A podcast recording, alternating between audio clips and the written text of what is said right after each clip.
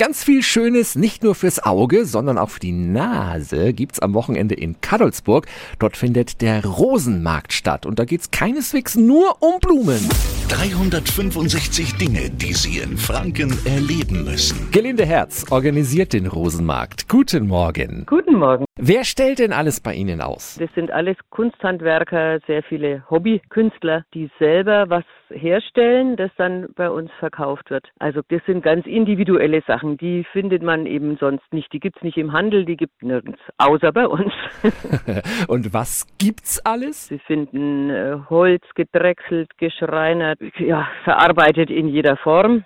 Textile Dinge, schöne Taschen, alles so ganz individuelle Sachen, wunderschöne Keramik. Aber beim Rosenmarkt gibt's schon auch Rosen, oder? Natürlich, ja, es gibt auch Rosen. Wir haben einen Rosenaussteller, der hier aus der Umgebung ist. Die Rosen waren ja so früh dran. Die Sorten natürlich können nur gezeigt werden, die jetzt erst aufblühen. Das sind also so ein bisschen die späteren dann. Und ansonsten nennt sich unser Markt ja auch Kunsthandwerk zur Rosenzeit. Hm, dann macht das also einen Sinn. Der Rosenmarkt in Kadolsburg am Wochenende idyllisch gelegen am Bauhof Weiher mit Blick auf die Kadolsburg. Die Infos gibt's auch online auf radiof.de.